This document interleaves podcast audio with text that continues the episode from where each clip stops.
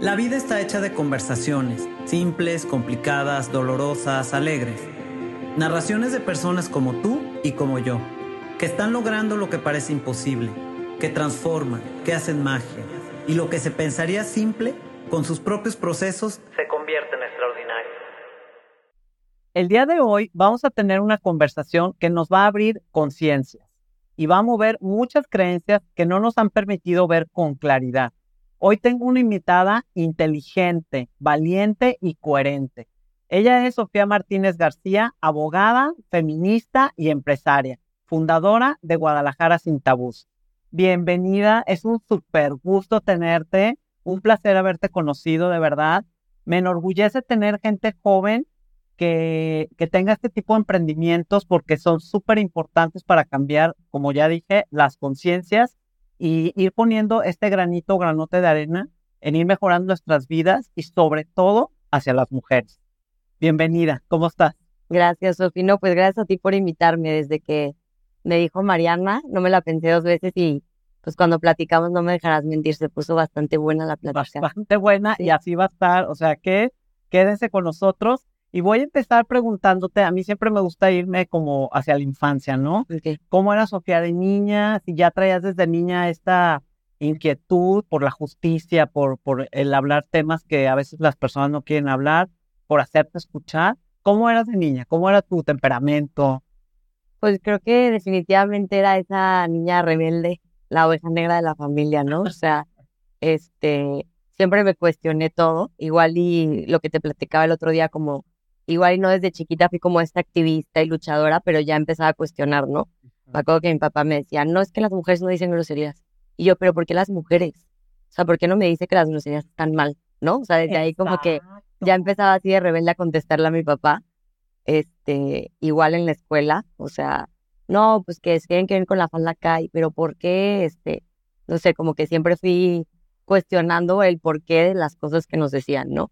Igual y no tanto como como este soldado que quiera hacer guerra de todas las reglas, pero sí las cuestionaba, como, ok, está bien, pero díganme por qué. Ajá, explíquenme, ¿no? Sí. Compases, ¿no? ¿Por qué no debo de hacerlo? ¿Cómo era tu ambiente familiar? O sea, ¿cómo te acuerdas tú que fuiste como educada o que, es parte de esto que me estás diciendo? Pero alguna anécdota, algún, recuerdo que tengas que sea como, como que señale un poco más este, esta manera de ser o de pensar que tenemos este, los seres humanos? Sí, no, pues definitivamente familia conservadora, o sea, del lado de mi papá, este, muy conservadores, del lado de mi, mamá creo que un poco más liberales, pero sin perder lo conservador, entonces creo que eso hizo como un balance en la persona que soy hoy, ¿no? Como de lo conservador a lo liberal, como encontrar este punto medio. Y que me acuerde, pues te digo, eh, un papá muy tajante, muy disciplinado, este, digo que iba a la rebelde, entonces sacaba malas calificaciones y castigaba tres meses. Y tres meses castigada. No, súper estricto. Sí, sí, lo está viendo mi papá. este, él lo sabe. Él lo sabe. Pero sí, este, Maco, ya ves que en las generaciones tienes como compañías más grandes, más chicas.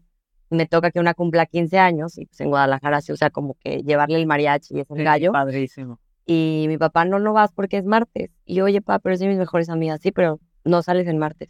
No hay permisos en martes. Y me quedé en mi casa y yo me hago que llorar y se mamá, no entiendo. O sea, no, como que también entiendo que debe haber reglas, pero yo decía, bueno, me puedes llevar un ratito, le doy el abrazo a mi amiga. Y era como muy tajante de, no, nadie sale los martes. Y no es porque digo, eso era sí, muy típico, ¿no? El porque lo digo yo, sí. ¿verdad? Sí, tu mamá acá queriéndote hacer el paro, pero pues también te decía, que pues lo que diga tu papá, ¿no? También era una frase súper común, lo que diga tu papá. Sí, sí, sí, te, te, tremendo eso. Bueno, este, ¿te consideras una líder? ¿Siempre fuiste una líder o, fue un proceso en tu vida el llegar a ser una líder? Pues creo que siempre fui líder. Lo que sí podría decir que fue un proceso es qué tipo de líder era, ¿no? O sea, ahorita puedo eh, decir que tal vez soy una líder encaminada más a, a llevar sus liderazgos de una manera positiva. De chiquita, pues obviamente tienes una inmadurez y probablemente puede ser más rebeldona, más contestona, más grosera que obviamente eso lo vas entendiendo con, con la edad, pero sí, o sea, siempre fui líder, me acuerdo que, que estando en el Teresiano, bueno, estudié en el Teresiano, y un día estábamos en recreo y una compañera había tenido un problema súper feo, y acabó el recreo y pues ya sabes, acababa y tenías que regresarte rápido al salón de clases. y nos quedamos con ella, ella llorando, o sea, me acuerdo que era un problema súper feo.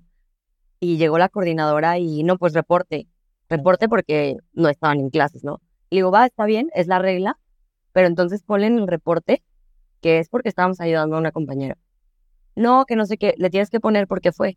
Ponle que porque estábamos ayudando a una compañera. Y la obligué a poner a la coordinadora, te lo juro. Ahí tengo la foto que una compañera la subió a Facebook. Así ponen reportes en el Teresiano. Y literal me acuerdo que le marcaba a mi mamá y tu hija tiene un reporte porque estaba ayudando a una amiga. Y mi mamá así de que, ¿qué? Y yo, exacto, así absurdo fue. O sea, ya sabes. Exacto, ahí está la incoherencia. Ajá, entonces como que siempre fue que, ok, respeto las normas, toca reporte, pero entonces ponle el por qué fue. Claro, no nomás el reporte por el reporte. Por cumplir la normativa, ¿no? Volvemos a lo mismo. Exacto, no, buenísimo está eso. ¿De, ¿De, dónde crees que viene tu sentido de justicia? ¿De dónde crees que, que fue ese, ese nacimiento o que crees que ya venías con ese sentimiento de justicia y lo fuiste descubriendo? ¿O hubo algún evento en tu vida, algún momento que te hizo encontrarte con este sentido de la justicia? Eh, no recuerdo un momento como tal, pero soy una mujer súper observadora, o sea, yo estoy observando todo el tiempo qué está pasando a mi alrededor. Y me acuerdo desde ir a sacar una licencia, ¿no? Yo iba a renovar mi licencia y veía cómo regresaban a la señora de al lado y yo nomás pensaba como, ¿cómo llegó la señora de al lado? ¿Qué le implicó el trayecto a la señora que le están regresando el trámite? ¿Por qué siguen estos trámites burocráticos? O sea, desde algo que dices, ¿cómo, me, cómo entra la justicia en un trámite, no? Pero, pero ahí es donde yo volteé y le decía, mamá, ¿qué onda? ¿Por qué la regresan? no saben cómo viene, cómo se tiene que regresar. O sea, que, que ellos con la mano en la cintura te digan, te falta un documento y... Un papel, ¿no? Vente, vente después.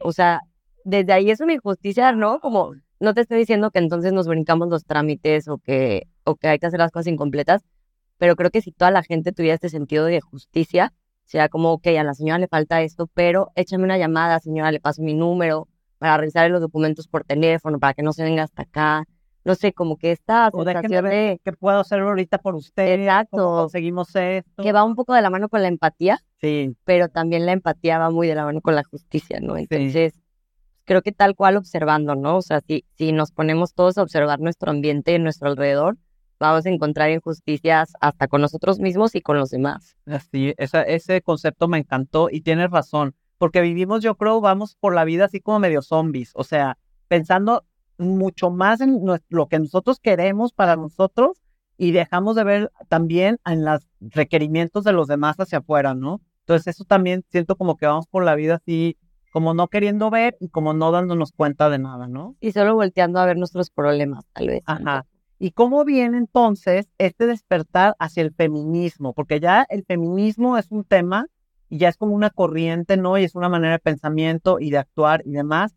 ¿Cómo empiezas tú a, entrar en esta, en esta corriente del feminismo? Pues te digo, siempre fui como muy rebelde y, obviamente cuando entré este despertar tampoco me hizo tanto ruido, no era obvio que iba a entrar un feminismo cuando eres una mujer que cuestiona las cosas y eres rebelde. Pero me acuerdo perfecto, yo estaba en un despacho fiscal, eh, soy abogada, bueno, sí lo dijiste. Sí. Este, y, y me acuerdo que hubo tres acontecimientos súper duros en, creo que febrero y marzo del 2019, más o menos en esos meses. Y pues yo en la Ciudad de México me movía en Uber, entonces todo el tiempo estaba escuchando la radio y hubo tres, ¿no? El primero fue Fátima, una niña de ocho años que, que saliendo de la escuela, este, pues ya no me acuerdo quién se la lleva y, bueno, por no contar lo que le hacen, ¿no? Sí. Luego viene otro caso de Abril Pérez, este, que era la ex esposa del director de Amazon en México, creo. Y lo más cañón de ese caso es que él la intenta matar, le da un batazo, y cuando van al juicio, para que veas la falta de perspectiva de género en nuestro país, el juez dice, eh, no, pues es que la quería despertar. Ay, no, es en serio. Te lo prometo, está la, está la sentencia en internet. es de no creerse. Sí, de no creer. Entonces el juez dice, no, no la quería matar, quería despertar a su esposa. Es ofensivo. Lo deja libre lo deja libre y pues obviamente a la semana, no me acuerdo cuántos días, pues van y, y matan a Abril, ¿no? Saliendo del juzgado, así, una cosa que dices de locura. Y el tercero es este también muy sonado, Ingrid Escamilla, que incluso ya existe una ley local en la Ciudad de México que se llama Ley Ingrid, porque, pues bueno, la igual la mata el esposo, eh, obviamente exponen el cuerpo cañón, y no solo eso, los periodistas como que se filtran las fotos y las publican Entonces, ahí entra lo que platicamos el otro día de que cuando matan a alguien o cuando te matan es el principio de, de la historia de revictimización que viene después. Entonces yo me acuerdo que escuché todos esos tres casos y iba en el Uber y dije, ¿qué estoy haciendo? O sea, ¿cómo solo podemos escuchar esto? Y pues sí te mueve, pero ¿qué estás haciendo? Este, obviamente ahí no renuncié ni nada, también tampoco soy tan intensa, pero sí me movió un buen y justo venía la marcha. Claro. Venía el 8 de marzo. Yo nunca había ido a una marcha. Este, evidentemente por privilegiada, porque pues tú estás en tu día a día y yo ni sabía, yo creo que había marchas, o sea, a ese nivel.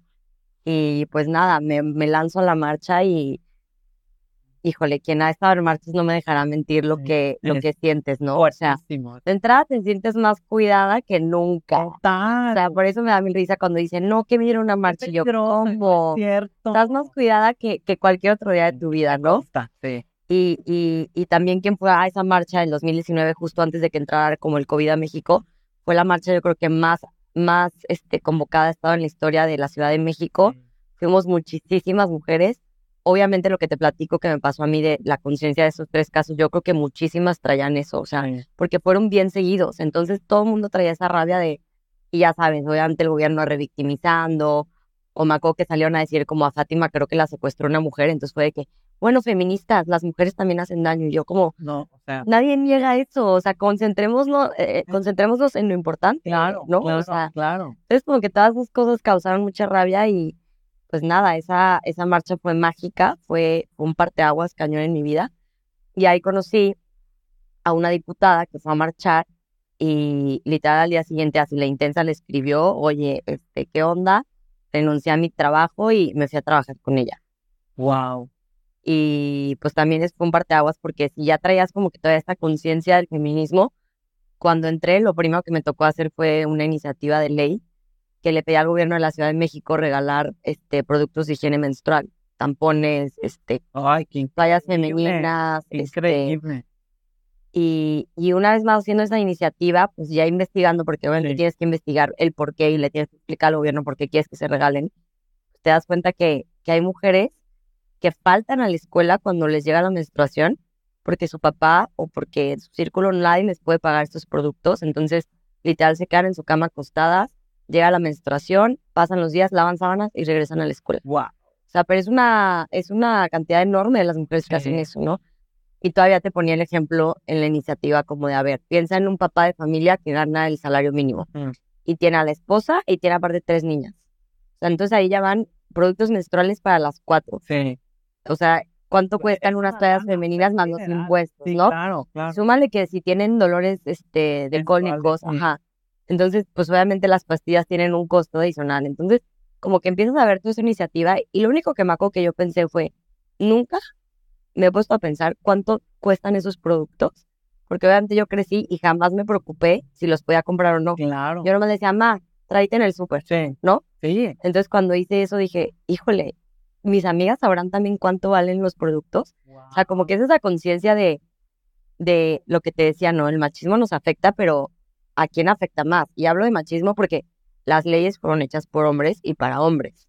Y es lo que siempre dicen las mujeres feministas, ¿no? Como si las leyes las hubieran hecho las mujeres, los productos de higiene menstrual serían gratuitos. Claro. Serían Claro, gratuitos. o sea, por supuesto. acuerdo, sí. Entonces, que, que en el 2023 tengamos que luchar porque el gobierno nos regale, porque nadie elige que le baje, que le llegue la menstruación. No. Es como que yo sí quiero, yo no.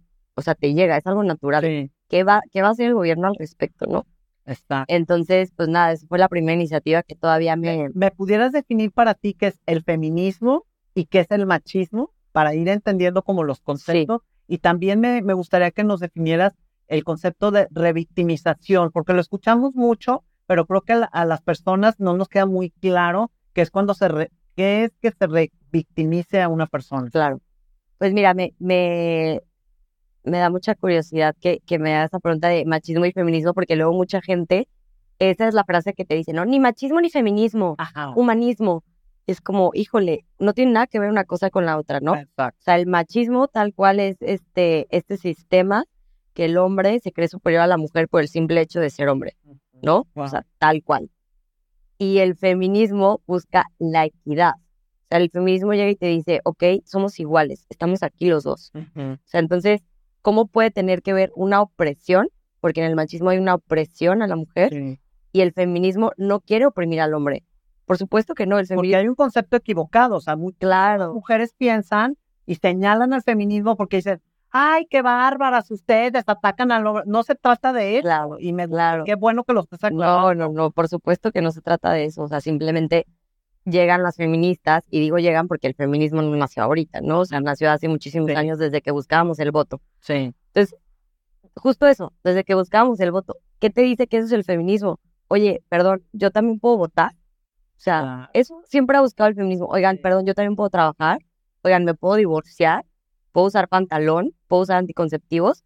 Y te pongo estos ejemplos porque todos estos ejemplos son, son logros del feminismo que han logrado que, que antes no se podía. O sea, no podíamos estudiar, no nos podíamos divorciar, no podíamos este, trabajar, votar, votar y ser votadas. O sea, Increíble, sí. sí, sí, está- está de no creerse. Entonces, pero también creo que cuando pasen 20 años y volteen a ver el 2023 va a ser como no está despenalizado el aborto, como en las marchas les decían locas. O sea, como que todas esas cosas también se van a cuestionar después. Exacto. Entonces, este, pues bueno, creo que ya me desvió un poco, pero, pero esa es la diferencia clara, ¿no? O Sí. sea, el machismo es una opresión a la mujer por el simple hecho de ser mujer y el feminismo busca y te invita a decir, somos iguales, Sí. queremos las mismas cosas, ¿se puede? O sea, tal cual. Wow. O sea, nadie quiere oprimir al hombre, nadie quiere que sean menos. Probablemente habrá unas que sí, ¿no? que Sí, ya son radicales, pero pero en la teoría eh, es eso, ¿no? O sea, queremos ser iguales, queremos los mismos derechos y las obligaciones y Sí. listo. Si se busca el derecho y la justicia, punto, ¿no? Claro, y también es importante mencionar que se busca que se reforme la ley, pero eso no implica que entonces ya te va a tocar a ti, ¿no? Porque luego tengo amigas de que, güey, yo ni quiero trabajar, qué hueva, yo quiero que me mantengan. Está perfecto, Perfecto. pero darles la oportunidad a las que sí quieren trabajar, que se pueda. Digo, ahorita ya sí puede, pero te lo pongo Sí. como ejemplo, ¿no? Sí. Volvemos a un, to- un tema todavía más controversial, pero el aborto. Este, oigan, pero yo nunca abortaría. Está bien. Nadie quiere que abortes. Pero la que sí necesita abortar, necesita no irse a la cárcel Sí, por eso. sí. Y hacer un Punto. lugar seguro también, Ajá. que va su vida de por medio, ¿no? Entonces creo que al final esa es la lucha, ¿no? Como no que sea para ti como persona, sino es una lucha colectiva. Si Ok. Sofía Arellano no lo quiere hacer, que la que está al lado sí pueda y Sí. se lo permitan y le den acceso a. Sí. O sea, Es que ahí está, como esta mentalidad, bueno, en ese tema que ahorita más al rato vamos a entrar, te voy- tengo preguntas para ese tema, pero nada más como para puntualizar esto que acabas de decir, muchas, muchas mujeres en su mente piensan que si se legalizara el aborto, sería como un, hey, córrenle, vayan, cuando es algo que realmente está sucediendo ya ahorita. O sea, la, la, la, yo creo que la mujer que ya decidió que va a abortar, desgraciada o por necesidad o desgraciadamente o lo que tú quieras y gustes según lo que tú pienses, eh, lo va a hacer. Entonces, se trata, yo creo, esta legalización de si lo va a hacer, pues que sea en los mejores términos posibles, ¿no? Para esa persona, en beneficio de esa persona. y sabes que Sofía das en un punto clave porque creo que hasta los términos son importantes. Sí, Nadie quiere legalizarlo, porque creo que legalizarlo es entonces entrar de lleno y regularlo y tal. Es despenalizar. Ah, ok. Eso es súper importante. Qué bueno que lo Eso es súper importante porque, porque ahí entran también estos debates de cómo lo vas a legalizar. No lo quiero legalizar, quiero o despenalizar. sea, que no vayan a la Que cárcel. no se vayan a la cárcel, exacto. Entonces es como, cuando entra este debate es como simplemente, por favor, que ninguna mujer esté en la cárcel por una situación así. Sí, Eso es lo que se está pidiendo, exacto. que, que va un poco de la mano, pero no es lo mismo legalizar que despenalizar. Es cierto. Y creo que desde ahí mucha, mucha gente por eso no, no lo entiende o falta información, ¿no? Exacto, falta porque, porque es simplemente que no se vayan a la cárcel, que no las castiguen, porque ahí entra el tema que me preguntabas de revictimización. ¿Qué es revictimización? Que ya eres víctima. Tú ya fuiste Sí. víctima de algo. Sí, En este caso fuiste víctima de abortar, sí, ¿no? Y luego te vas a la cárcel y luego te- entonces eso te está revictimizando. O sea, el propio sistema te está diciendo, no solo ya fuiste víctima, ahora te voy a seguir agrediendo, te vas a ir a la cárcel y te voy a dejar sin no sé cómo. vuelves a ser Ajá, víctima y vuelves Y vuelves, entonces, entonces ahí no acaba. Y por ejemplo, en el caso, por ejemplo, de, de publicar unas fotografías de una mujer que ha sido descuartizada, como el que estábamos comentando, o que ha sido golpeada o violentada, se está revictimizando porque se está volviendo a mostrar lo que sucedió. porque, porque Ingrid ya fue víctima, Sí, fue asesinada, fue víctima. Pero aparte entra, porque en todo entra este sistema machista, en que a los medios de comunicación, con tal de vender la nota, no les importó ni poquito la, la integridad de la víctima. Entonces es como, no, pues es que imagínate cómo voy a vender esta foto y la publico. Y obviamente estamos hablando de que hay un proceso para publicar una portada. Entonces estamos hablando de que probablemente 10 hombres autorizaron que se publicara esta foto. Y nadie tuvo el tacto de decir, no, no, no, ¿cómo creen que vamos a publicar esto? O sea, está terrible. Ajá. No. Entonces todavía está peor que dices, ¿cuántos hombres o, mujeres? Porque, pero la verdad es que no creo que una mujer haya sido parte de eso, pero autorizaron que se publicaran esas fotografías. Sí. Que, que, es lo que te digo, ya hay una ley y ya hay una sanción que si la fiscalía o un servidor público o un periodista filtran fotografías así, hay sanción. O sea, y fue a raíz de este caso. Exacto. Me voy un poquito para atrás en el, en el tiempo, en, en, este, en la cronología, porque quiero preguntarte, ¿siempre quisiste estudiar derecho? O sea, ¿tú sabías que querías ser abogada? ¿O cómo nace esta inquietud tuya de estudiar derecho, dedicarte a las leyes? Eh, pues yo creo que primero nace de una manera más de niña, que mi papá es abogado. Ah, ok. Entonces, eh, como niña, que obviamente ni siquiera entiendes qué carrera es o qué implica, yo nomás era como, sí, yo quiero ser como mi papá, quiero ser abogada. Sí. ¿No? O sea, por el simple hecho de seguir una línea. Pero luego ya, este, en el Teresiano, en la prepa, entré a debate. Este, está, era la capitana del equipo de debate. Y ahí encontré como más herramientas de que, porque aparte en debate, de hecho creo que estaba con tu hija, con ah, Mariana. Ah, sí. este, pero en debate te tienes que aprender las dos posturas y 15 minutos antes de que empiece el debate te van a decir, ¿estás en contra o estás a favor? ¿Cómo creen? Entonces imagínate las herramientas que agarras y el criterio tan amplio que te hace, que te genera decir, a ver, este, por ejemplo, un tema que me acuerdo como que si se tenía que esterilizar a los perritos que estaban en la calle o, o no. O sea, que si era como que función del gobierno, ¿no? Entonces imagínate tenerte que aprender todo lo de a favor y todo lo de en contra, porque ya ni siquiera importaba qué pensabas tú. O sea, tú tenías que salir porque así es el debate, sí. dar las herramientas de defender o lo indefendible o, o, simplemente tenerlas. Entonces desde ahí, pues obviamente en debate agarré muchísimas más herramientas claro. que, que nunca, o sea, emprendes que es una falacia, que no es una falacia y entonces eso me dio mil herramientas y luego ya entra eh, en la prepa, que fue la epidemia de piojos y, y obviamente la coordinadora solo odiaba a mi bolita, ¿no? Obviamente yo no lo voy a negar. Éramos las desmadrosas, las groseras, o sea, jamás voy a decir que éramos unas blancas palomas. Sí. Pero eh, eso no significaba que entonces podían ser injustas con nosotros. Claro, claro. Y cuando entra lo de piojos, casualmente solo mi bolita y yo teníamos piojos. Ay, no. De toda la generación. Y yo así de que, ay, no, qué raro. Total, obviamente nos suspendieron solo a nosotras porque éramos las únicas que teníamos piojos. y ya regresamos y yo hablo con toda la generación y oigan, este, no voy a decir el nombre de la coordinadora porque eso me da pena, pero oigan, esta coordinadora nos hizo esto, es una injusticia, como solamente vamos a ser las únicas que tenemos piojos. Digo, como ya tenía las herramientas del debate, les digo, a ver, pásenme el reglamento de, del teresiano. Y ya Karen, una compañera, lo empezamos a revisar entre las dos. Y yo me acuerdo que en debate había una frase que decíamos mucho que es, lo que no está prohibido, está permitido. Wow. Es un principio general del derecho, ¿no? Si no está prohibido, está permitido. Como cuando vas manejando. Si no está prohibida la vuelta, te la puedes, dar, ¿no? O sea, se asume que la puedes dar. Es cierto, es cierto. Entonces yo les digo, a ver, lo que no está prohibido está permitido. Vamos a revisar el reglamento. Y ya veo y yo, no está prohibido que vengamos con flotis. Y mis amigas, ¿qué? Y hay que venirnos mañana toda la generación con flotis. Y al día siguiente toda la generación con flotis, con gogles, con, ya sabes. Y la coordinadora enojadísima se los quita. ¿Dónde dice? Eh, ¿Dónde está prohibido venir con flotis? Y a la otra nomás así me acuerdo que está furiosa, furiosa, furiosa.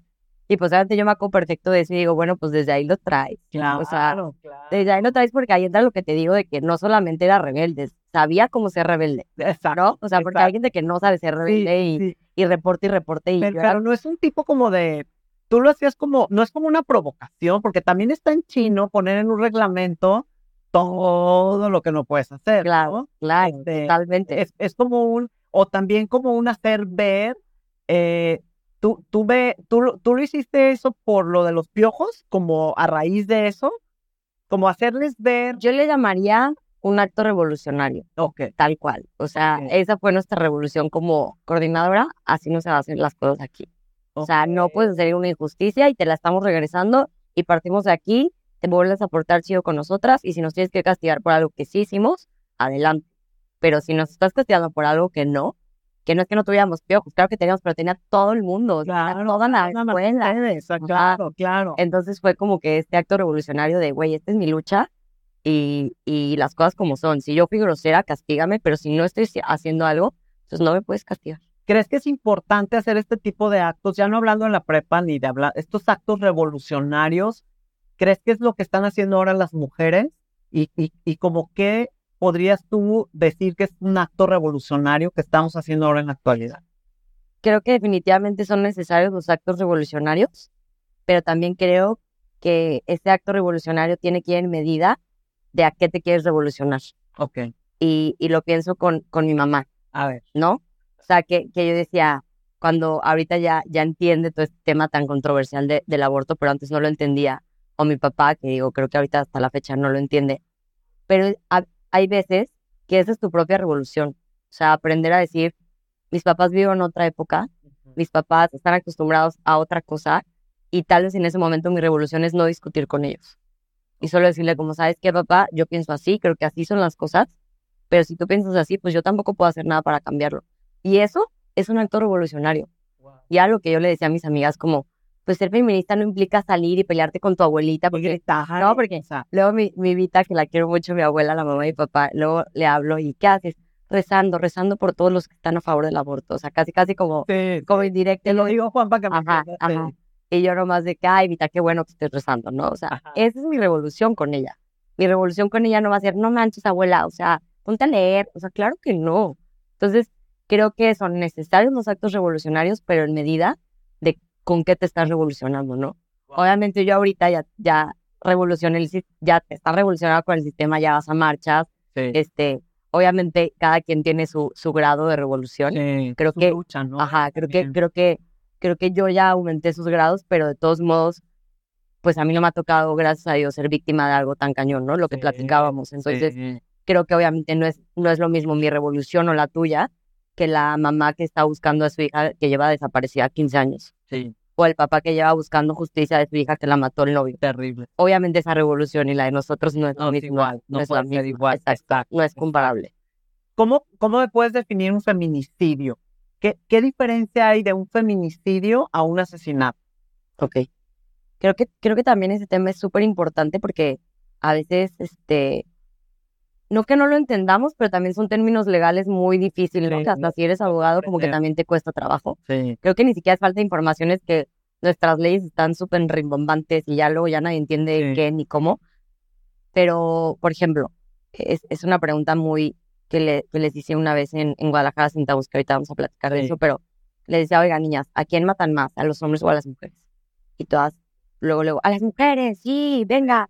Yo de que no, matan más a los hombres. Y ya todas dije, ¿cómo? Ajá. Ajá, pero pues yo veo que todo el tiempo están matando 10 días, diré 9 de cada 10 mujeres al día y qué onda con eso. Entonces ya les- Nueve de cada diez mujeres. creo que ahorita ya son 11 feminicidios al día. ¿De verdad? Antes de COVID eran 9 y creo que ahorita ya son 11 No lo puedo creer. Ok. al día en todo el país. día. O sea, es, Ay, es- es de locura.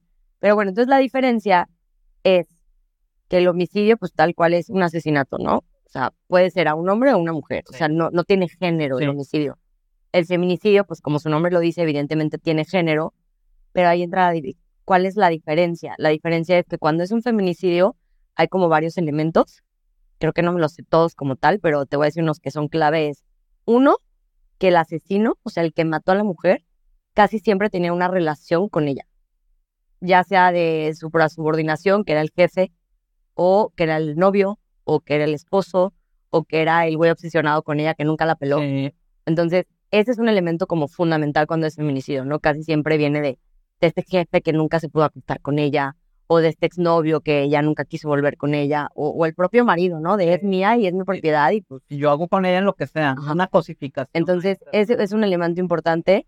El segundo es casi siempre antes de asesinarlas abusaron sexualmente de ellas. Entonces, abusan sexual, la violan, la, la, la maltratan sexualmente y luego ya viene el, el asesinato. Y otro elemento que me, que me acuerdo es que el cuerpo siempre queda expuesto. Ah, ok. O sea, cuando, cuando, cuando es feminicidio es aventaron el cuerpo desnudo al barranco. O, ¿sabes? O el tema de Ingrid. O sea, entonces esos son elementos que hacen que no sea lo mismo que un homicidio. ¿No? Porque ya es hecho como en contra, como con saña, como con, ¿no? Como por, por, por, violencia de género. O sea, por el simple hecho de ser mujer. Exacto, por el simple hecho. Y obviamente, y creo que es importante aclararlo, eso no significa que entonces el homicidio no vale, o que si matan a un hombre entonces nos da gusto, o que si matan a un hombre no vale, no hay que luchar por eso. No, simplemente es que acá nos están matando por ser mujeres. Y a ellos no los matan por ser hombres. Eso está muy fuerte. A ellos no los matan por ser hombres. O sea, yo conozco un solo caso que probablemente haya, pero yo no conozco un solo caso en que sea la esposa mató al esposo y lo violó y lo descuartizó. No conozco un solo caso. Wow. No, hay. Entonces, desde ahí es como, como esta importancia de aclarar de entiendan que a nosotros nos matan por ser mujeres. Solo por el hecho. Por el hecho de ser mujeres. está fuertísimo. Y que, que también creo que pueden decir, pero ¿por qué por el hecho de ser mujeres?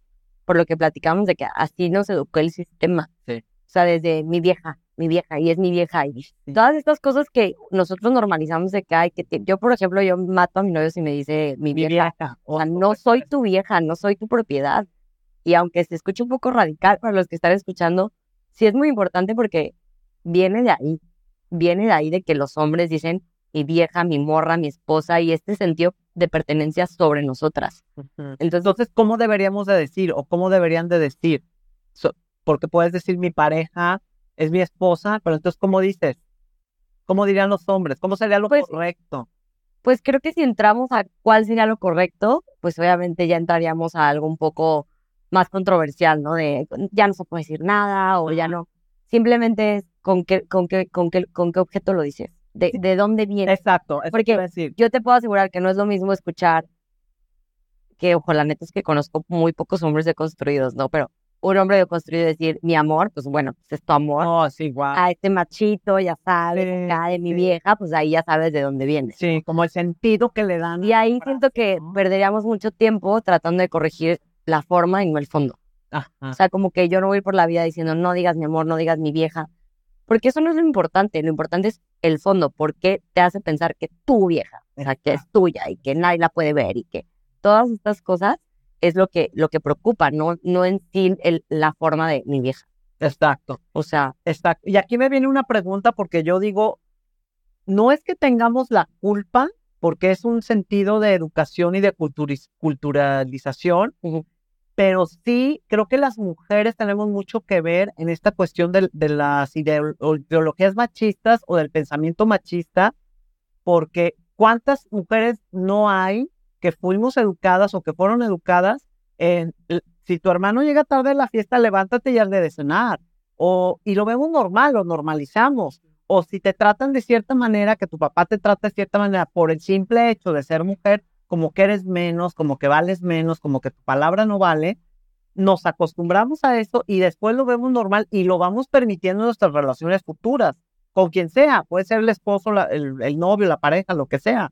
Pero hasta nos reímos de los chistes machistas. O sea, eso se me hace terrible, ¿no? Ahorita como que ya estamos haciendo un poco más de conciencia en ese sentido, pero ¿qué podemos hacer nosotros las mujeres también, aparte de, de querer escuchar estos temas y de querer ver lo que no hemos querido ver, para cambiar esta connotación y estos permisos que damos de ser tratadas así? Pues creo que definitivamente eso es también importante aclarar porque no por ser mujer eres feminista. Eso es súper importante, ¿no? Porque luego me encanta porque de ahí se agarran los hombres cuando sale una mujer a decir una barbaridad. Es como, ve, una mujer. Sí, nadie está diciendo que todas las mujeres somos feministas. O sea, nadie lo está diciendo. Y también es que todos crecimos bajo el mismo sistema. Sí. O sea, aunque cada educación era diferente en casa o en escuelas, al final el sistema es el mismo. Sí. Entonces, obviamente todos tenemos actitudes machistas todavía, hasta yo, hasta la más feminista del país va a seguir teniendo actitudes machistas porque para allá vamos, ¿no? Como, como esta analogía un poco política, pero de yo no conozco ningún abuelito que no sea priista. Y te vas a preguntar por qué. Porque ellos crecieron con el PRI 30 años. Es lo mismo con las mujeres que seguimos teniendo cosas machistas. ¿Por qué tú, Sofía feminista, te vas a reír de, bueno, porque yo llevo 28 años en el mismo sistema que tú. Obviamente vamos en, en, en deconstrucción, o sea, nos estamos deconstruyendo y vamos para allá y obviamente es la meta para todos, tanto como para mujeres como hombres, de, de tratar de pensar más feminista, con más perspectiva de género, pero para allá vamos, ¿no? Y, y, de eso que me preguntabas de, de, un consejo, yo creo que de entrada yo diría abrazar esa contradicción, que es algo que les digo mucho en Guadalajara sin tabús, pero siendo consciente también, ¿no? Porque luego también tengo que se pone bueno el chismecito y bueno, es que se divorció, ya ver, a ver, por qué. Pues sí, porque también somos humanos y nos encanta el chisme, pero también es muy importante cómo, cómo se cuenta ese chisme, ¿no? Entonces creo que ahí encuentra un poco la lucha, como, ok, Sofía, eres humana, abrázate, claro que quieres saber por qué se divorció, pero también cómo se va llevando la plática, ¿no? O sea, si alguien ya empieza, no, no, pues se divorció por zorra, por... Hoy, siento que ahí ya puede entrar un poquito la lucha y decir, oiga, no hay que expresarnos así de ella. O a mí algo que me encanta decir, y creo que es la clave, es, si fuera hombre, estarían hablando así de ella. Wow. O sea, porque creo que eso es clave, ¿no? Sí. Cuando el hombre le puso el cuerno, es como, ay, güey, son hombres. No, ya, y ya, o sea, ay, no. O, o, ya estás hablando de por qué ella sale de fiesta sí. y se pierde el que el cabrón le puso el cuerno, ¿no? Pero no voy a ser la mujer la que se atrevió a hacerle infiel porque Sí. no, No, de su madre y nadie la va a tomar en serio. Entonces, como que siento que abrazar la contradicción, o sea, saber que nos va a seguir gustando el chisme, saber que vamos a querer seguir preguntando, Participar en eso. obvio, Pero, hay que abrazarlo y ser conscientes de eso, pero elegir de cierta manera en qué vamos a luchar en esa conversación. y hacer notar ahí en qué, en qué es como lo que debe, debería de ser y lo que no, ¿no? Lo Claro. que es correcto y lo que. Porque es normal, o sea, te digo, a mí, pues obviamente hay mujeres que me caen mal, o sea, eso no significa que, que entonces amamos a todas las mujeres, No. estamos corriendo de blanco, hablando, o sea, claro que no. Pero luego, por ejemplo, me cae gorda una y, y llega Osmar, mi novio, y de que, Ajá. sí, no, pinche fea, o no sé, no puede Sí. Y le digo, ay, no, tampoco, o sea, relájate. Sí, No, no porque me caiga mal, vamos a hablar de su físico. claro. Y al otro claro. de que, ah, bueno, sí, ¿sabes? Sí, Ahí entra, vuelvo a lo mismo de cómo te expresas, ¿no? está. O sea, te puede caer gorda y criticarla de, ¿sabes qué? Me cae gorda porque es una hipócrita, porque es una mentirosa y porque tal. Pero de eso decir, me cae gorda porque está gorda, porque está fea, porque No, no vele nomás, caso. vele nomás como tiene el brazo. O sea, eso ya no está chido. No. O sea, y siento que ahí es donde entra el que, que le metamos poquito la lucha feminista a estas cosas. O sea, Exacto. cómo te expresas de la mujer.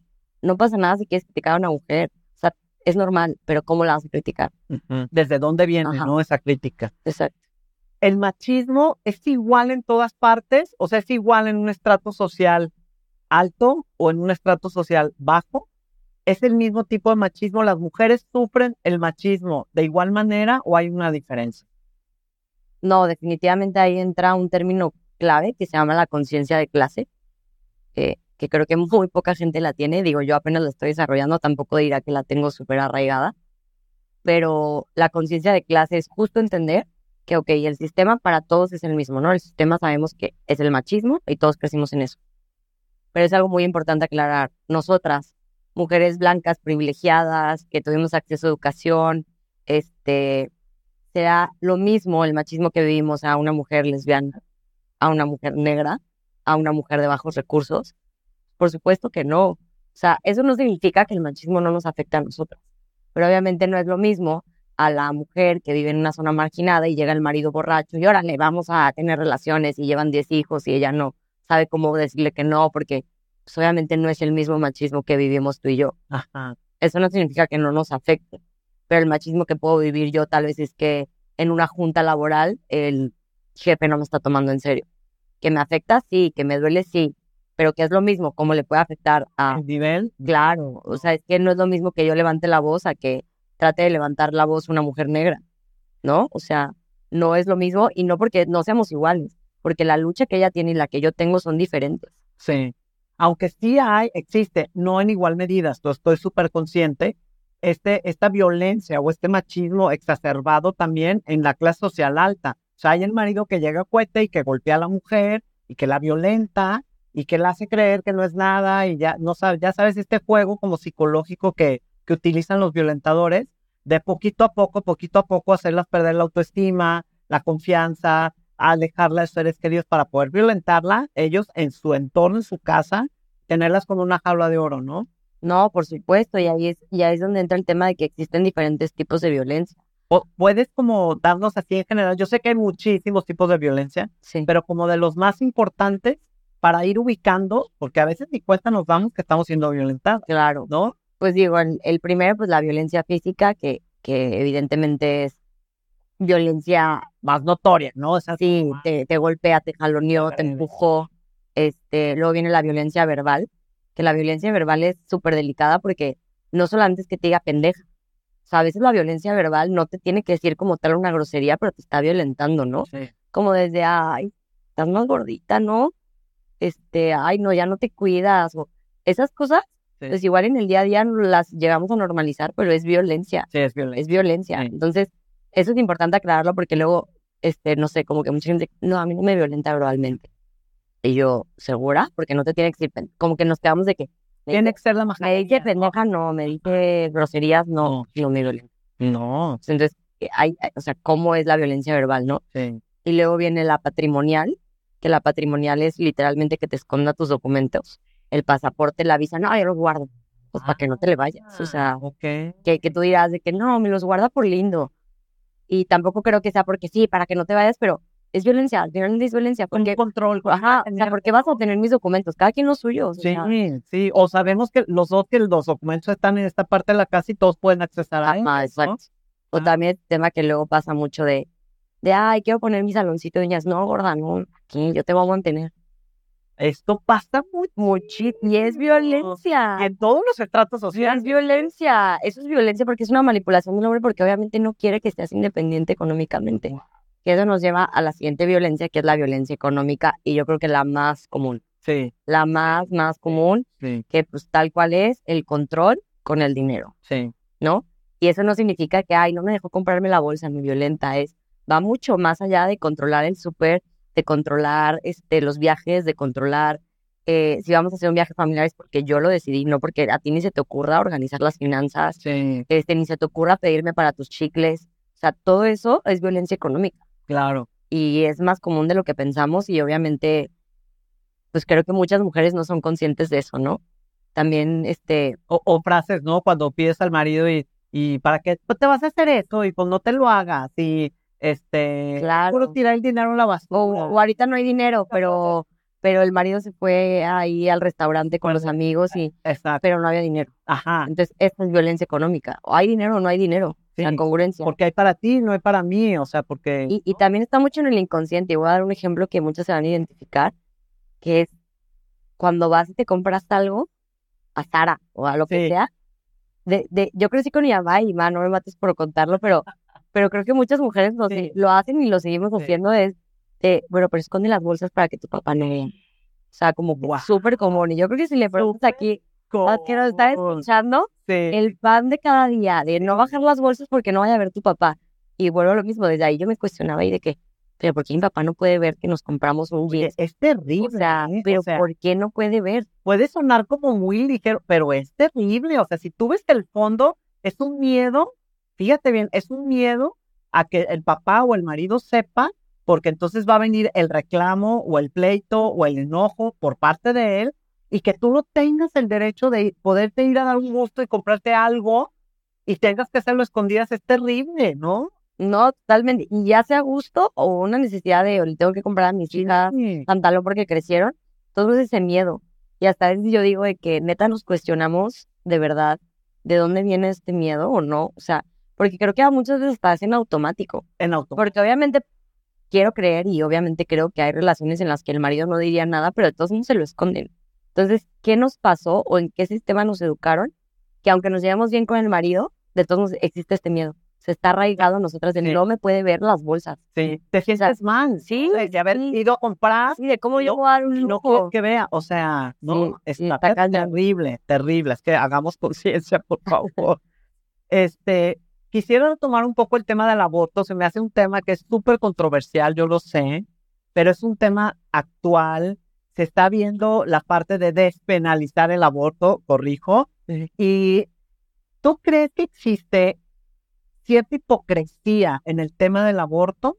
Si sí lo crees, ¿por qué? ¿Y en qué, en qué parte se está manejando esta hipocresía? ¿Y hacia dónde nos lleva? Eh, no, no, no sabía si le metería como tal la palabra hipocresía, pero creo que para mí algo clave de entrada es no se puede meter la religión. O sea, vivimos en un estado laico, aunque no parezca, y no puedes meterle religión a ningún tema cuando vaya de la mano con algo legal. Entonces, cuando entra este tema como de es que es pecado y es que Dios, O sea, no es algo moral ni ético. O sea, ¿cómo, cómo podríamos definir qué es el tema del aborto? Sí, lo estás diciendo tú, o sea, es, del- es, es- es algo laico, es el Estado laico. Pero muchísima gente, muchísima gente, la mayoría de los que son en contra del aborto, están en contra del aborto, se basan muchísimo en la moral y en la ética. Pues yo creo que ahí sí ya que entra un poco la hipocresía porque al final el aborto, o sea, pueden tener acceso al aborto las clases altas. ¿Y por qué digo las clases altas? Porque si una mujer de clase alta quiere abortar, no le tiene que ni decir a nadie, agarra su dinero, compra un vuelo, se va a un estado donde esté despenalizado, aborta, regresa y se a un retiro. Y nadie se entera.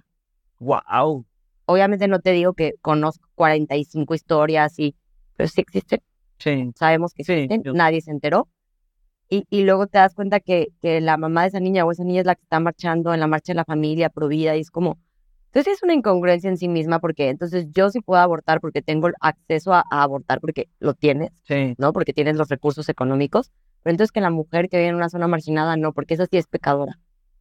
¿Cómo? Ay, eso me refiero sea, con la hipocresía. O sea, entonces, entonces que, que nadie aborte, pero la rica sí. O sea, prácticamente eso es lo que quieren decir. ¡Wow! Y ojo, volvemos al, al, al tema de siempre. No es que queramos que, que aborten las ricas ni las pobres, ni no queremos que nadie aborte. Ujú. No queremos que nadie aborte. Nadie quiere abortar. Ninguna mujer en su sano juicio quiere abortar. O sea, nadie entiende eso. Como que juran que es como comprar chocolate, ¿no? Ajá. Vámonos todos a abortar. Por supuesto que no. Pues es un trauma abortar. O sea, quien aborte, obviamente, seguramente va a terapia o, o no sé, pero es algo muy difícil. Entonces, creo que sí hay una incongruencia en que, en que no queramos que se despenalice porque siempre este tipo de regulaciones solo afectan a un sector, Sí. que en este, en este tema es a las mujeres de zonas marginadas o de, de, de clase media baja. Sí. O sea, Sí. obviamente la despenalización solamente, eh, o sea, más bien la penalización las afecta solamente a ellas. Es- ah, exacto. Y entonces ahí entra este tema de, de que el privilegio no te nuble la empatía, ¿no? Es algo, digo, mucho de, solamente yo estoy hablando desde el privilegio, tú también vivimos probablemente en, en un círculo privilegiado, pero es como que eso no te ciegue, que, que, que tú no quieras abortar o que no quieres que tu prima o tu, tu círculo aborte, no significa que, que le tengas que quitar ese derecho a una mujer que vive en otra zona que sí necesita hacerlo. Sí, yo lo que, lo que ahora comprendo, porque me costó muchísimo trabajo entenderlo, es algo que necesita hacer con mucho trabajo de conciencia y de empatía, como tú dices, pero pensar en todas, que son miles y miles, millones de mujeres que viven en una situación de pobreza paupérrima, eh, que son violadas por el hermano, violadas por el papá, por el abuelo, que salen embarazadas, que ya tienen tres hijos porque también ya fueron violadas tres veces antes, que no tienen los recursos, que no ven otra salida, que están en una situación verdaderamente, ahí es donde entra la empatía, el comprender y el salir, como tú dices, de esta burbuja privilegiada de no querer voltear a ver estas situaciones. Claro. Entonces, imagínate, imagínense, o sea, esta mujer que vive en esa situación, piso de tierra, este, que son millones, son miles de mujeres, no les queda otra opción. O sea, para ellas su única salida de sobrevivencia, piensan en, en traer este hijo al mundo y ellas lo único que ven es traerlo a sufrir, lo que ellas han venido sufriendo, ¿no? y te digo algo, lo van a hacer. Esto es lo que nadie entiende. O sea, Exacto. o lo hacen con un gancho y se muere, Sí, o el gobierno le tiene que prestar una clínica y ayudarla para que no se muera la mujer. exacto. Y después la meten a la Y ahí es donde entra el tema de salvemos las dos vidas. No entiendo. No entiendo porque ese es el lema de los y es ¿cómo salvemos las dos vidas? Si lo que tú estás queriendo es justo que, que, que no estés salvando a la mujer, que es la que, la que tiene que ejercer ese derecho, ¿no? Y no quiero decir que, que el feto o el bebé o el humano que viene no tenga derechos, pero ahí entra este debate otra vez de, de salvemos las dos vidas, pero entonces que si se muera con el gancho en su closet abortando porque no le das el derecho de despenalizarlo, se me hace súper grave. Sí, Se me hace súper grave. bien fuerte. Cuando está el contraste, que ya lo habíamos platicado, de todas estas chavas que, que se van de fiesta y les vale madre y, este, y, y, están jugando con fuego, porque todos sabemos, no nos hagamos tontos, que si nos estamos acostando con, que todas somos libres de hacer lo que queramos, no ese no es el debate, el debate está en, que yo te lo decía y, y también se me hace muy grave porque un aborto finalmente es un asesinato, ¿no? Lo veas como lo quieras, es, es terminar una vida humana. Entonces, es- todas estas chavas que se van de fiesta y, y- y- a disfrutar y están en todo su derecho. Pero hacer conciencia que están jugando juegos de adultos y están jugando con fuego y en algún momento se van a quemar. O sea, eso todos lo sabemos y ha sucedido y sigue sucediendo. Entonces, una vez que salen este, embarazadas, eh, es, es difícil para ellas, como tú lo acabas de mencionar, pero lo hacen. Se van a Estados Unidos, se van a una clínica, lo hacen bien, ¿no? Les va bien y todo. Si les queda el trauma, a lo mejor van a terapia, lo que tú quieras, Sigur.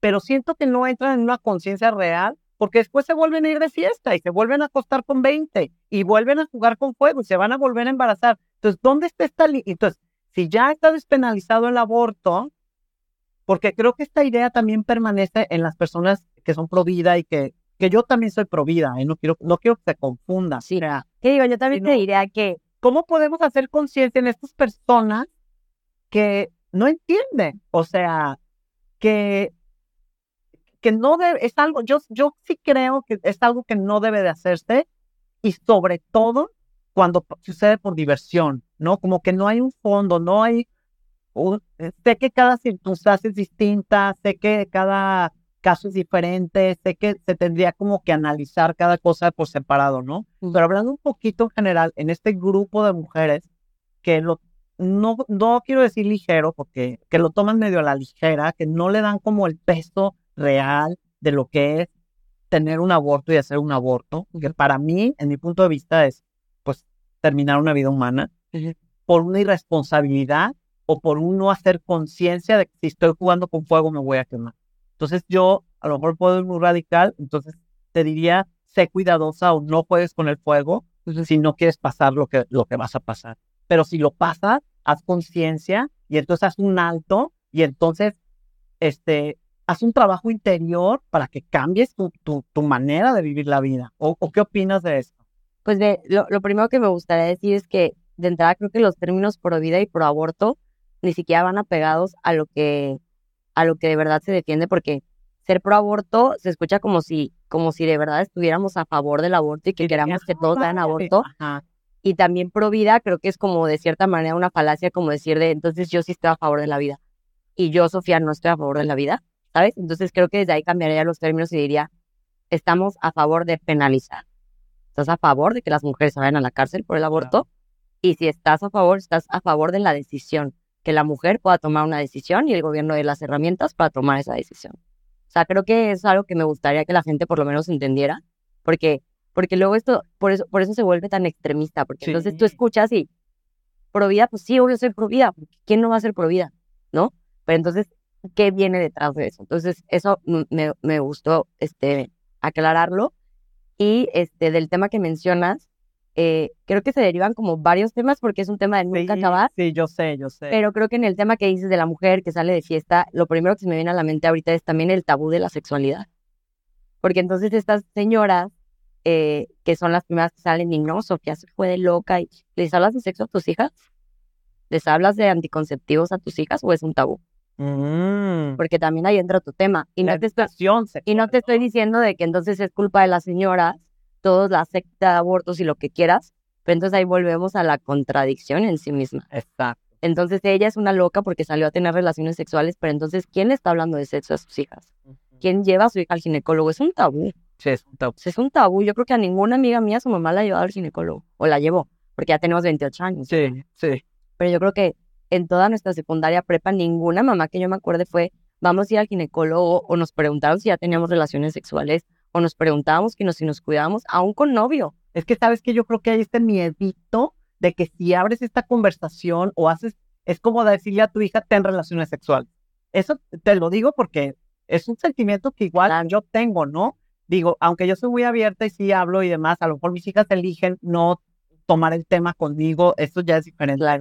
Pero pero hay este miedo de que tú dices, es como decir, si yo hablo con mi hijo de drogadicción y le pregunto y todo, es como este feeling de, es como si le estoy dando permiso. Ah, mi mamá me lo mencionó, mi papá me lo dijo, este, ah, quiere decir que está bien, ¿no? Está cool que lo haga.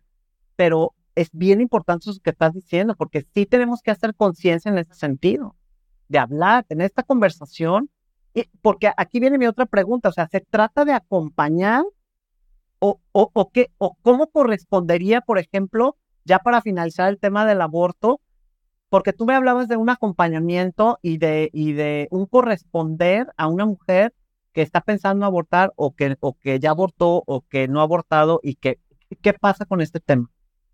Sí, no, este, justo hay muchísimas colectivas eh, que, que se dedican a acompañar. De hecho, hay una, eh, si hay alguien católico que esté escuchando, que se llaman católicas, no me acuerdo bien el nombre, pero católicas a favor del aborto, una cosa. Ah, Y es también, está bien interesante porque ellas argumentan desde la religión católica, porque creo que es un argumento muy común de la oposición, wow. y te argumentan cómo de- desde la religión este, católica se tiene que despenalizar, ¿no? Pero, este, respondiendo a tu pregunta, eh, justo es eso, ¿no? O sea, se va a regular, se va a despenalizar, pero eso no significa que entonces vaya a ser como abrir Oxxos y en cada esquina va a haber una clínica de aborto, entonces todas vamos a irnos en ronda a abortar y, Sí. o sea, siento que eso es un tabú que la gente no entiende. Entonces, cuando se despenalice, obviamente necesitamos acompañar, lograr esta conciencia, escuchar, que, que tal vez, digo, no lo hago yo, ¿no? Y jamás me robaré ese crédito. Hay que escuchar a las colectivas que de verdad acompañan a estas mujeres. Sí. Pero ahí es donde digo de que, híjole, también siento que a veces son estos temas que si nos quitáramos la polarización y nos sentáramos cinco minutos a escuchar a las que efectivamente acompañan mujeres, nos cambiaría toda la perspectiva. Sí, ¿no? Entonces, la verdad es que no me gustaría como que ahondar mucho en ese tema porque creo que hay que escuchar a las que verdaderamente acompañan, pero es lo único que sí te puedo decir, ¿no? Como que se va a despenalizar, pero se va a despenalizar con una conciencia de que hay que estar ahí para esas mujeres. Ujú. O sea, no solamente va a ser, sí, ya que no se van a la cárcel y me desconecto del tema y vuelvo a mi vida de ir al club y al... Sí, no, no. es a ver, se va a hacer y cómo le vamos a hacer para que disminuyan los abortos y para que disminuyan las violaciones y para que todo lo demás que conlleva, o sea, Exacto. tiene, tiene trabajo, ¿no? exacto, es todo un trabajo que, que la verdad, bueno, no me gusta hablar de eso porque Sí. no lo hago, Sí, pero estaría interesante escuchar a las colectivas que se acompañan y, y ver cómo funciona. sí, estaría padre. Volviendo un poquito más ahora al tema del feminismo, ¿crees que el machismo ha cambiado en el transcurso de los años? ¿Es un machismo distinto el que estamos viviendo ahora al que se vivía hace 10 años? ¿O por, por encimita parece que ha cambiado y de fondo y de raíz sigue siendo el mismo tipo de machismo? Pues creo que definitivamente hemos evolucionado, o sea, la verdad es que si no hubiéramos evolucionado, entonces te diría que de nada sirve la lucha y las marchas y todas nuestras revoluciones, entonces creo que obviamente han mejorado las cosas, definitivamente, pero también creo que nos falta muchísimo camino por recorrer. Y sobre todo aprender a identificar estos micromachismos, que odio la palabra micromachismos porque No, pero sí hay un montón. yo le diría hasta macromachismos, o sea, macro, pero ajá, pero se ven micro. se micro, ¿no? Que, que de hecho hay un libro súper bueno de Erendira Derbez y no me acuerdo cómo se llama la Claudia. buenísimo, sí. Buenísimo. Este, y bueno, pues para que lo lean, se llama No son micro y tal cual habla de eso, ¿no? Entonces, creo que sí vamos mejorando, pero también sí siento que, que hay que seguir ahí. Hay que tener esas conversaciones incómodas, hay que seguir cuestionando y hay que hacerle ver a, a un hombre que se atreva a hacer un comentario de una mujer y, y ni modo te la avientas, ¿no? O sea, aunque estés en la sanita a gusto con tus amigas, si escuchas que el marido se aventó un comentario, así que yo digo, yo sí digo que eso es lo, lo que te decía, eso es nuestra revolución. Sí. Y sí voltear y que sienta pena, porque la pena la deberían de sentir ellos, no nosotras. Exacto. O sea, a ti no te va a dar pena señalárselo, le va a dar pena a él y voltear y, ay Ernesto, qué pena que pienses así en pleno 2023. Y ya, no le dices nada. Y se va a quedar así y te juro que va a sentir pena. Sí, y va a ser, empezar a hacer poquita conciencia. Claro, y te aseguro que ese Ernesto no va a volver a aventarse un comentario así enfrente de ti. Sí, que O sea, porque los novios, mis amigas, ya entre carrilla y no, pero te aseguro que ya no se atreven a aventarse comentarios así enfrente de mí. sí, ya Ah, porque saben, por no, menos, ¿no? saben que voy a voltear y que no me voy a dejar. Claro, Entonces Claro. siento que también esa es la revolución. así es. Ya para ir finalizando, ¿crees que el machismo es miedo a la mujer, a su, a su fuerza, a su valor, a su determinación o control?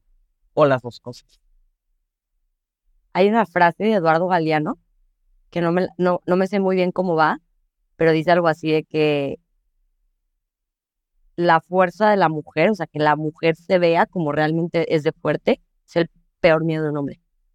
Wow. O sea, digo, luego la buscan bien, pero va muy parecida a eso, Sí. pero, pero, a- o sea, hagamos conciencia de esa frase y te vas a dar cuenta de que, aunque te digan que no, ¿eh? porque va a llegar el hombre, que, ay, no, yo sí quiero que les vaya bien a todas, y, o sea, ¿no? Porque Ah. existen, Sí, eh, les da miedo que nos volteamos a ver digamos, oigan, nosotros hacemos corazones.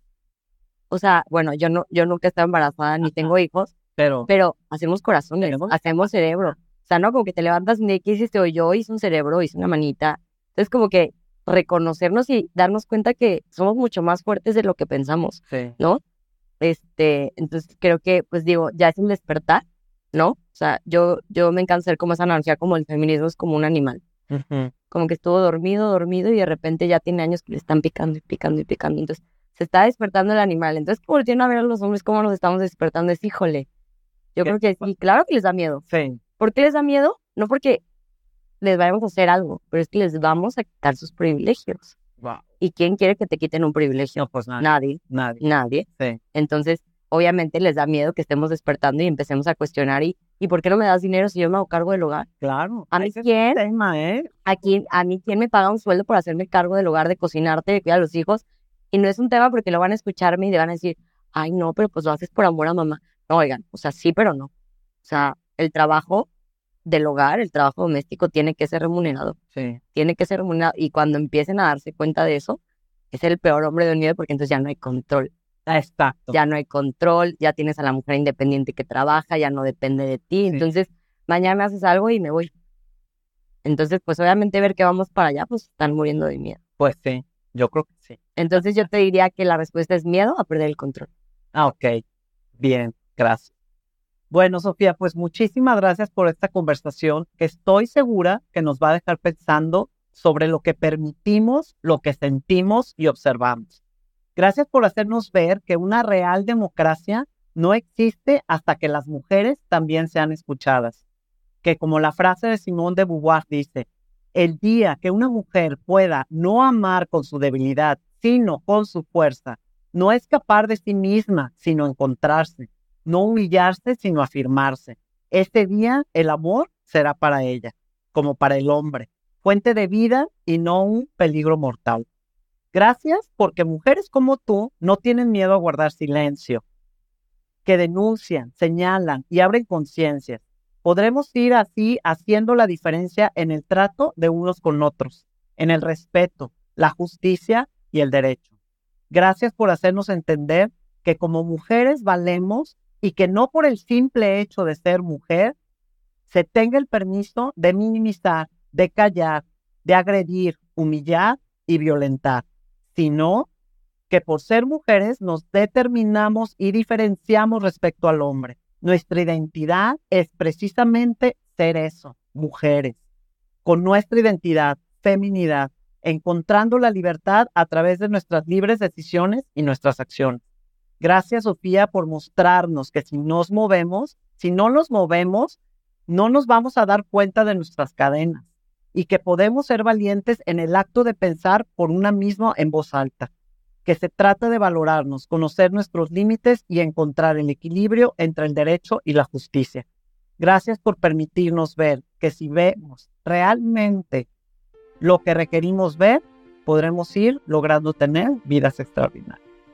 Gracias a ti, Sofi. Creo que, que te hayas atrevido a, a tocar estos temas tan controversiales ya, ya, ya te hace parte de la lucha. Ah, Entonces, muchas Yo también te quiero agradecer a ti por, por atreverte a tocar estos temas y creo que esa es parte de, de lo, lo que estás luchando ahorita, que, que tu comunidad que escuche este podcast vaya a escuchar esto, es, es parte de tu contribución a que las mujeres seamos más libres. Gracias, gracias. Espero que así sea.